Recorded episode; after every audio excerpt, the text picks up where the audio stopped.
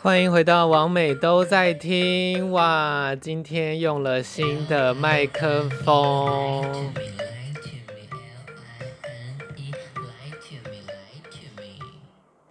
OK，刚才的 intro 呢，又是我们女生下午茶的茶的歌，Don't Lie to Me。那今天呢，用的是我们我新买的那个指向型麦克风啦。那希望音质会比较好一点点。呃，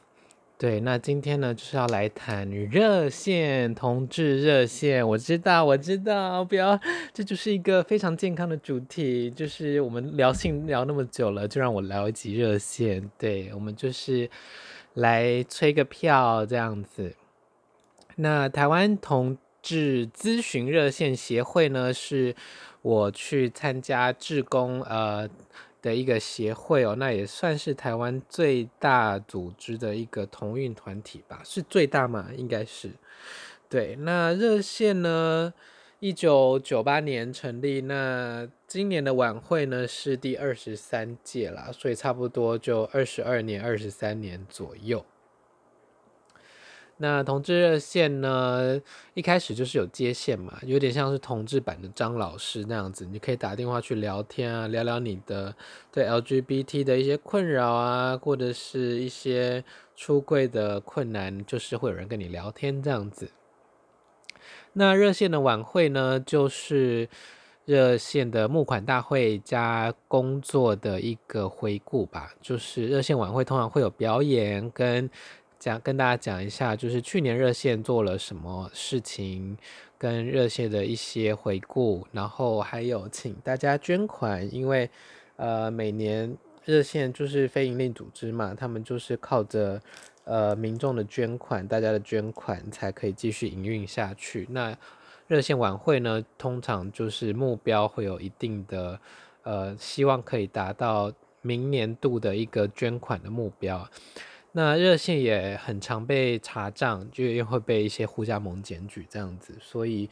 呃也不用担心热线会就是污钱啦。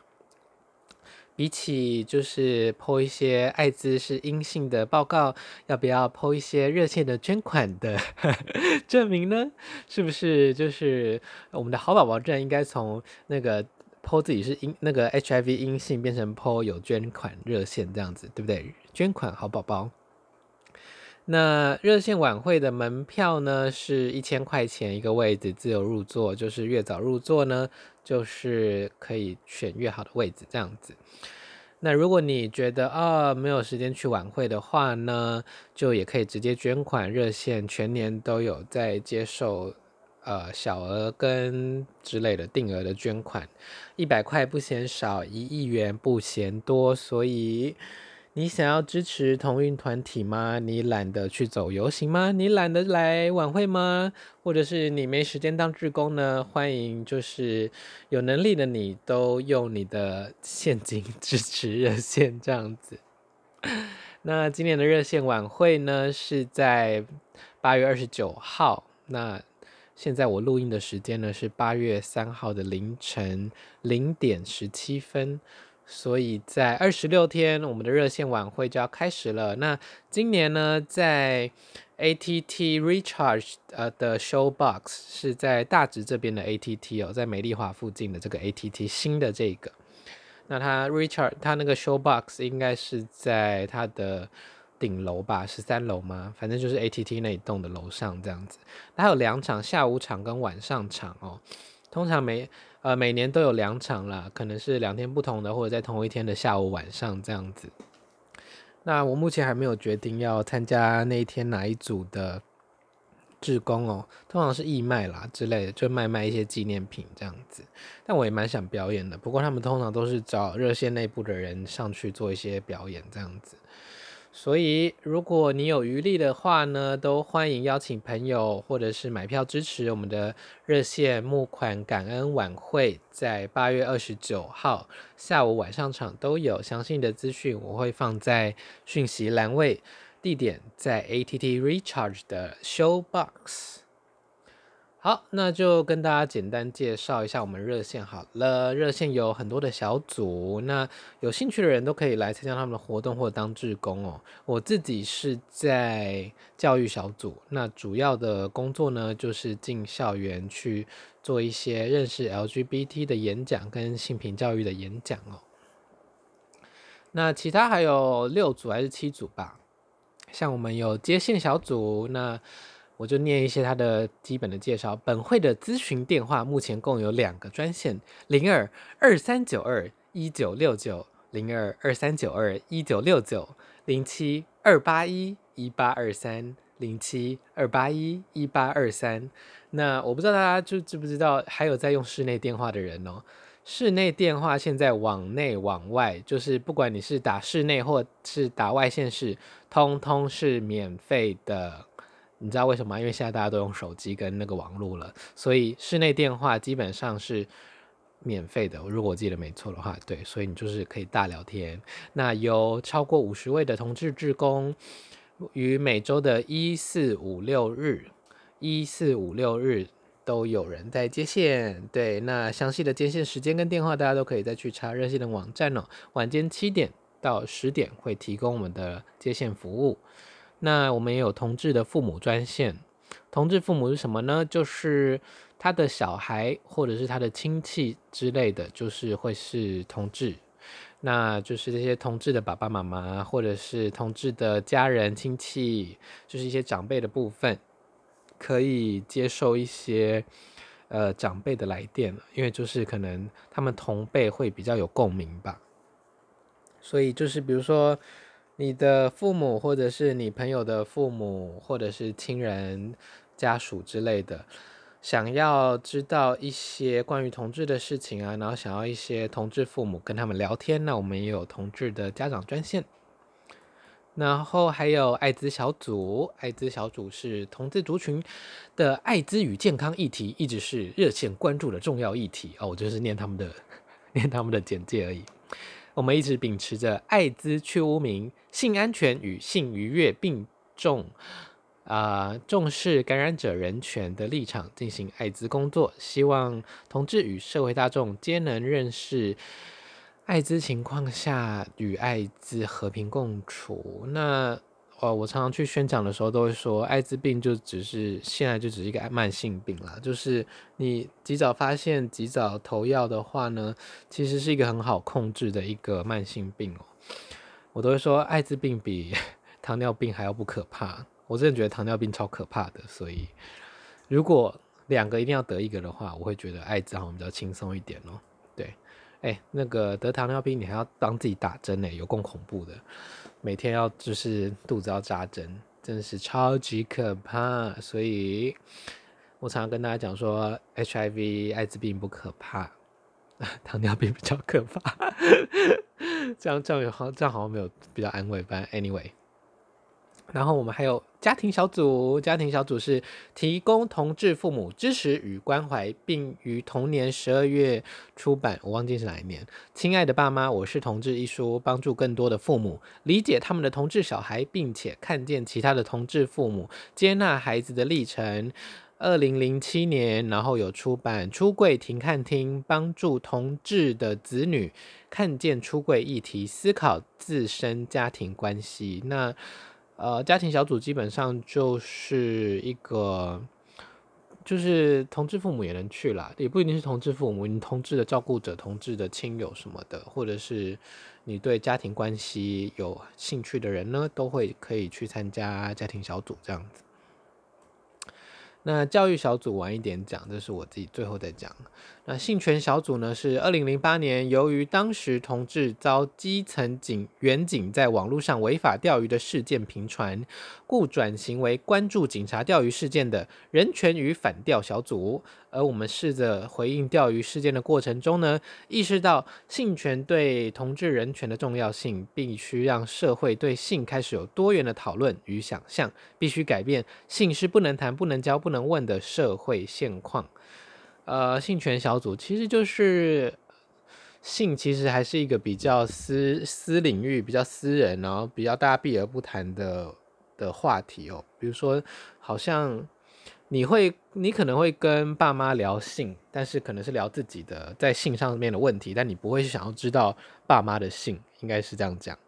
就是你能想想看，你爸妈突然跟你聊他他们的床事，或者是你的照顾者、你的长辈跟你聊他们的床事，或者是他们在外面认识的约炮之类的，好像你就会觉得，呃，我没有要听这样子，对。但是性不是不能谈的，也不是不能教的，也不是不能问的。呃，多多理解，我们才能够把性这件事情看成一个很普通的事情。就是，反正人就是很常会接触到性嘛，不管是性的欲望也好，性的暴力也好，性的犯罪也好，就是大家要能够理性跟健康跟在一个开放的态度去谈性这件事吧。那我在写我的书的时候，也觉得性的讨论真的是蛮重要的。我的书会有这样子一点刺激、一点娱乐性、有一点贝德的感觉哦，也是因为他是在一个性是有一点害羞的，有一点让人觉得啊，怎么你怎么这样大拉拉的弹性，就是才让我的书好像有一点。争议吗？好像也不是争议，就是天哪，他竟然这么这么赤裸的谈性哦！但是就是秉持着一个性，就是一个对我来说生活中非常紧密、非常呃需求度高，然后又很普遍的事情，很平常的事情哦，所以我才能够这么大剌剌的去写这本书，然后不管是在网络上也好，或者是出书跟大家分享哦。那性的话题，反正我们之后 还还有很多机会可以聊。那性权小组呢，我也觉得里面很多职工长得很可爱，所以 这有让大家想加入吗？老同小组，你会老，我会老，关心要趁早，是我们的行动理念，欢迎加入我们。那我有一个朋友李姿颖，她也是呃，直接讲出人家全名，我们的李李姓。呃，李泸州李小姐也是老同小组的，呃，我有点忘记她当初加入的契机，反正就是是长辈是同志吗？还是还是呃之类的，反正她就是关心一些老年同志的议题吧。所以老同小组不一定是只有年龄比较长的同志才能参加哦。你想要关注可能长照议题呀，或者是老年同志议题呀。都可以去参加我们的老同小组，可以想想看，就是如果同志不结婚的话，你的家人走了，你孤苦伶仃一个人，如果你又没有伴侣的话，谁要来照顾你呢？这可能是很多同志会有有觉得该怎么办？就是难道就努力赚钱吗？就是那如果就是你钱就是赚不够呢？如果你就是医疗方面。或者是你今天受伤了，你今天就是腿断了，谁要来照顾你？你今天需要需要一个帮佣，那你付得起呃外籍外籍劳工的钱吗？对，或者是你你自己一个人有办法吗？老了怎么办呢？对，所以我现在就要去放假新闻，说多跟老年同志做爱可以抗癌的假新闻，开玩笑的，嗯。我的书里面有这几篇是谈到老年同志的，那其实是以约炮的角度去谈，就是我在约炮的时候，当然就是就是基本上你只要能动会呼吸，基本上都约，所以呃年龄即使很高，我也不太会在意哦。但是我会想到的是，从他们的一些态度，或者是那种对性的。汲汲营营、跟渴求、跟小心翼翼，就是你会感觉到他们好像是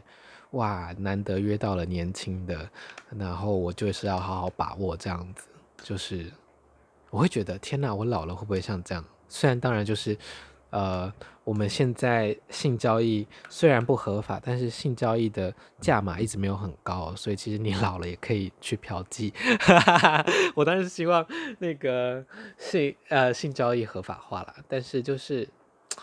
看到这个老年同志呃非常小心翼翼的想要讨好我，不管是在性爱的技巧上，或者是在态度上，就会觉得天哪，我老了好像就会这样子诶。呃。如果我现在三，我今年要三十岁嘛，我四十岁、五十岁的时候，如果约炮约到一个比我年轻的二十几岁、三十岁好了，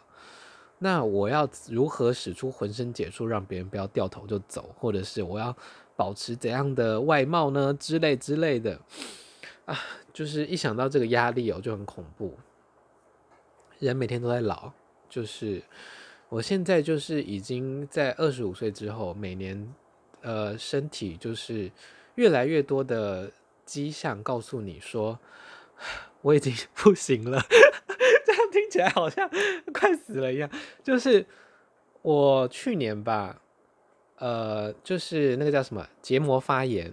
结膜发炎会怎样？结膜发炎就是你的眼睛会流汤，就是没有伤口，但是你的组，你就眼睛的眼角或者是眼尾那边就会流一些组织液，然后会有红肿。然后会像呃流脓发炎那样，它会结痂嘛，所以结膜炎的时候，我早上起来眼睛就会是被那个分泌的那个黏膜啊，就是整个粘起来，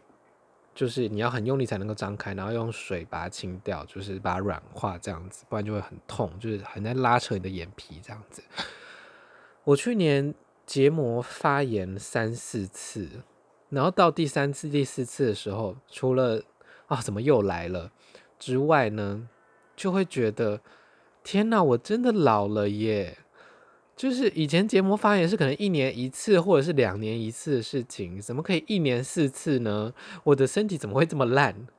就是很恐怖。然后，呃，我昨天还是前天吧，反正吃东西的时候，我的那个之前呃根管治疗的补牙也掉了，所以现在。我的上排牙齿有一颗，就是咬咬合有点怪，然后牙龈一直渗血哦。我也觉得老天爷啊！然后因为我又一个人住台北嘛，没有人可以救我耶。我要是半夜牙痛，我真的只能去急诊或者是吞止痛药哎。然后加上我的姐夫现在在竹东的那个牙牙医诊所服务哦，本来在高雄也很远。但竹东在从台北去也很远、啊，我如果要搭搭火车的话，也要两个小时吧。所以为了看个牙齿，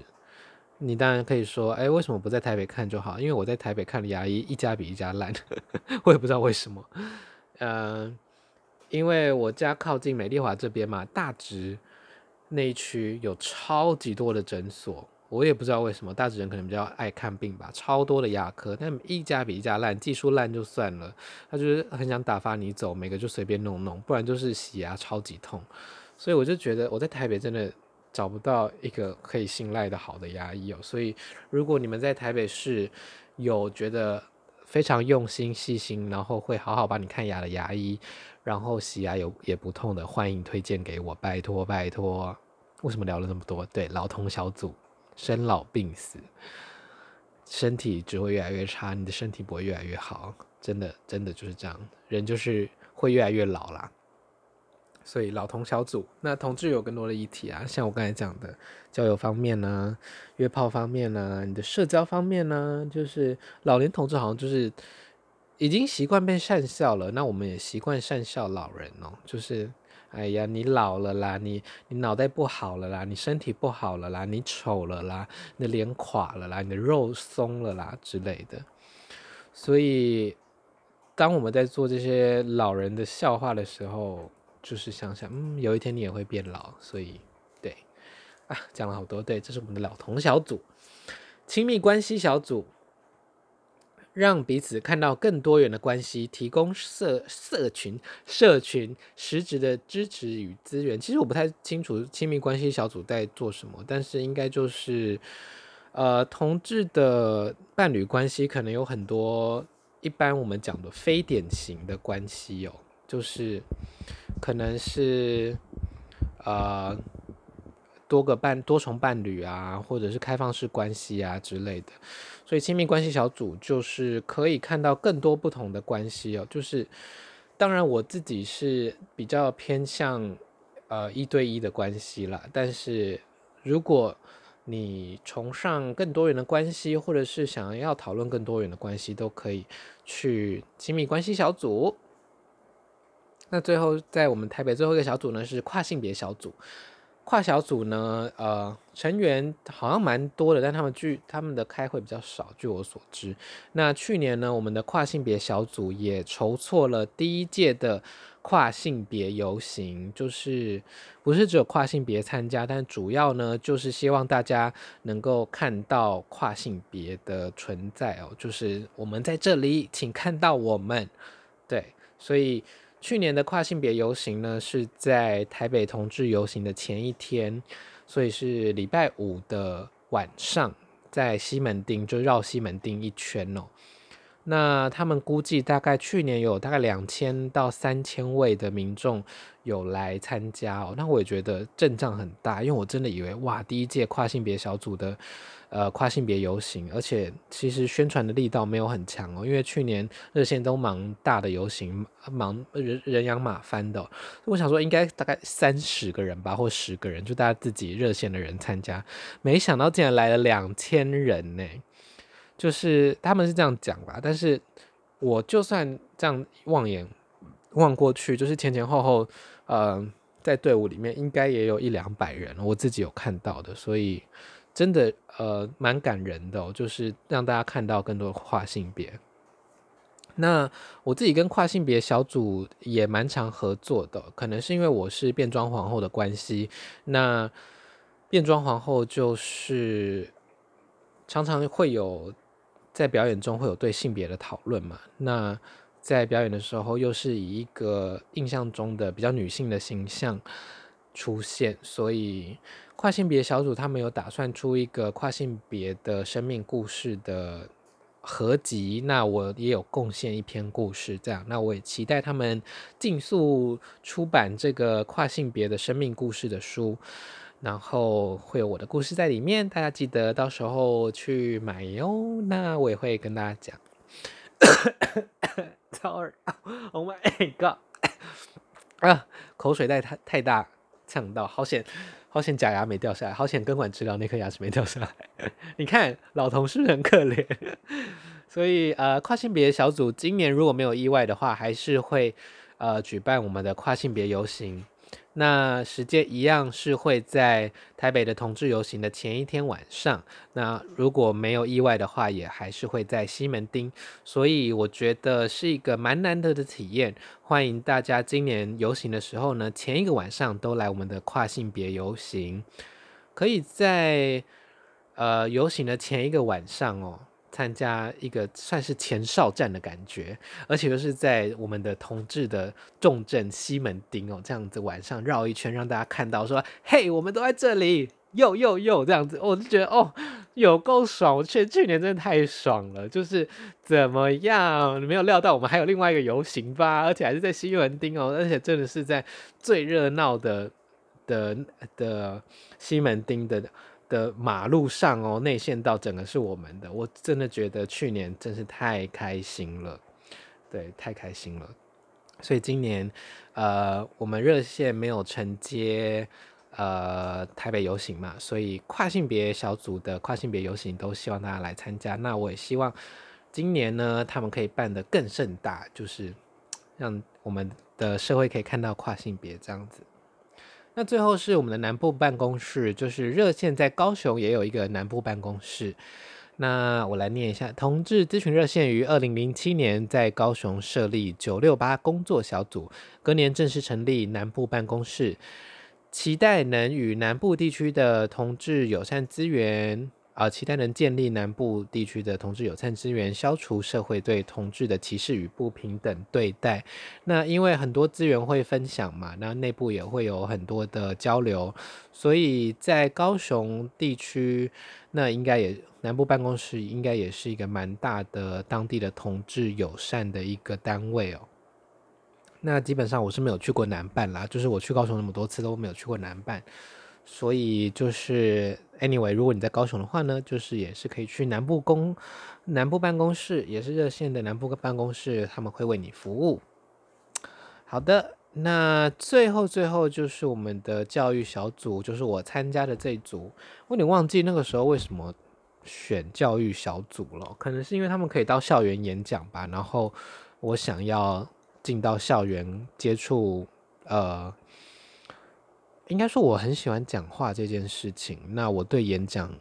呃，也不陌生，毕竟以前小时候都会被家人逼，被我妈不是家人，被我妈逼迫要参加国语文竞赛哦，演讲比赛。我姐也是，所以其实演讲或讲话对我来说一直都不是很陌生的事情哦，所以算是蛮快就上手的。我听了几次我们教育小组的组长志伟呢，他的演讲之后呢，就是蛮快的，就是进入到我们。呃，演讲志工的行列哦。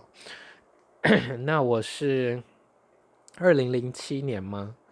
二应该是二零零七年，到现在也差不多三年了。就是二零零七年的夏天，因为教育小组的组成多半是学生，所以呃夏天的时候，就是七八月的时候呢，通常会比较呃轻松一点。所以他们会在那个时候呢，做一些讲座啊、培训啊，然后迎接新的职工这样子。因为学期开始之后呢，我们就会进到校园演讲嘛。那刚好七八月暑假的时候就，呃，工作量比较少这样子。那其实我进去的时候，二零零七年开始哦，互加盟就是那个声势越来越旺，一直到呃前年的公投嘛，二零零二零一八年的公投。所以以前。我们那个盛世的时候，就是 最旺的时候，教育小组一年讲到的演讲的场次是五百场，就是一年有三百六十五天嘛，但是我们有一年有超过五百场的认识 LGBT 的演讲哦，所以就是非常的那个工作量非常的庞大，那也非常的应该说感觉是一个很很棒的荣景吧。然后我加入之后呢，因为护家盟的关系跟公投的关系，所以呃就比较难进到校园，因为学校就会有压力嘛，所以就开始递减。那二零一七、二零一八年的时候呢，我们应该也是有两三百场，然后二零一九年呢，应该也是两百多这样，然后一直到现在二零二零年，呃，除了因为之前彩虹妈妈的关系呢，因为我们要彩虹妈妈跳退出校园嘛，彩虹妈妈是。算是基督教的，以打着彩虹妈妈的名义，但其实是有一点在宣扬守贞跟基督教的那种一夫一妻制的一个一个团体嘛，还是单位？我不知道他们的组成啦。Anyway，他们就是有被有我们就是有去倡议，然后教育部就是有说，就是他们要要退出校园这样子。我不知道是不是现在还有残留，但是 anyway，就是他们现在就变得比较难进去校园里面宣扬基督教、宣扬守贞，就是啊、你不能婚前性行为啊，你要一夫一妻、一生一世啊之类的。那相对了，我们也也也同样的标准嘛，人家也会说我们也是，就是外校人士也不能随便进去演讲这样子。但是因为他们的势力比我们大很多啦，所以这对他们的伤害就是就是我们算是。声东击西嘛，好像不是这样子，就是呃，为了阻止他们，所以我们也牺牲了一点进校园的机会哦。所以今年的我上礼拜。开会的时候好像说今年只有四十三场吧，四十四场的演讲，所以现在已经八月三号了，今年只剩八九十十一十二五个月哦。那我们只讲了四十几场，其实非常的少。再加上今年疫情的关系哦，很多学校的管制都非常的严格，所以就是没有办法，那就是只能这样子啦。那。呃，教育小组的话呢，今年我们就是改变我们的策略哦，就是想要拍改拍影片，因为我们不能进到校园里跟学生见面嘛，所以没有办法去实际的讲，所以我们就改拍认识 LGBT 的影片，所以我们就拍了四支，呃，就是 LGBT 各一支这样子，四个四个志工的生命故事这样子。那我在。影片小组呢是担任书画，算是蛮轻松的啦，呵呵。然后教育小组，我那个时候其实是我希望能够在热线透过热线更推广变装皇后。当然，就是里面的人有有些人在有某些那种派对的场合，或者是表演的场合，或者是倡议的场合，他们也会变装，但是呃，里面没有像我一样是算是职业的变装皇后，就是有在拿钱做变装皇后工作的。所以，我就是希望，呃，一方面能够透过热线推广变装文化，一方面也能够提供我的专业哦，不管他们在表演上的需求啊，或者是化妆的需求，像，呃，之前上个月的那个那个叫什么线上同志游行，我就做了一个我非常想要做的一个专题，就是，呃，为跨性别女性开设的彩妆课程哦，因为。跨性别女性可能就是，呃，手术的门槛非常高，性别置换手术的门门槛非常高，那医美的门槛也很高，就是以以钱钱的角度，就最最简单来说，就是钱的角度很高嘛。但是化妆品的门槛很低，就是你一套呃那个叫什么好用的药妆店的化妆品，可能一千块两千块就搞定了，然后就可以用一阵子了，所以。那就请了我的一个朋友，也非常感谢我的彩妆师好友洋洋，他是无酬来帮我做这个，算是有公益性质的，为跨性别女性开立的一个的一个计划，就是佛跨性别女性的化妆讲座这样子。然后那个时候是以直播的形式呈现哦。那现在在 i 我的 IGTV 也有重播，大家可以去看这样子。那那个时候画的模特儿呢，是我们教育小组跟跨性别小组的出柜志工，她是有跨性别认同的 Winter Winter 姐姐。那我自己是觉得她非常漂亮了，她就是好像已经快四十岁了吧，还是三十几，忘记了。Anyway，就是我觉得她她非常漂亮，就是资质非常好，对。但是她就是平常不嗯。就是不会特别画那种全妆，不会说烫睫毛啊、画眼线啊、画腮红、画口红什么的。她顶多就是擦擦防晒这样子。所以她那天也是，她那天感觉我也觉得她应该蛮开心的啦。对，希望她 希望她是开心的。对，然后进到教育小组之后呢，我才是算是真正的呃，越去了解台湾的同运的脉络跟台湾的社运的脉络。像我之前没有在管什么，呃，外籍劳工的议题，那我们现在讲移工，就是移动的移，工作的工，但我都习惯讲外籍劳工了，就是不管你是哪一个国籍的人，只要不是台湾籍的，你就我就说说他是外籍劳工这样。那比如说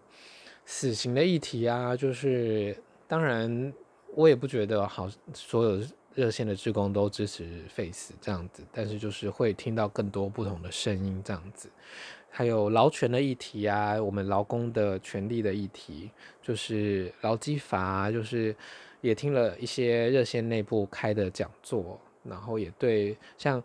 以前我对艾滋虽然就是没有那么怕，但还是有点怕，但现在真的是完几乎是完全不怕，因为我。了解呃了艾滋所有的风险呐、如何预预防，如何治疗啊之类的，所以算是也是收获很多啦，在热线的这三年这样子。然后呃，所以然后还有一个什么啊？哦，对，就是除了变装皇后这一块之外呢，还有想要接触呃更多的学生之外。呃，那个时候会加入热线，还有一个很重要的原因就是，我看国外的变装皇后都跟那个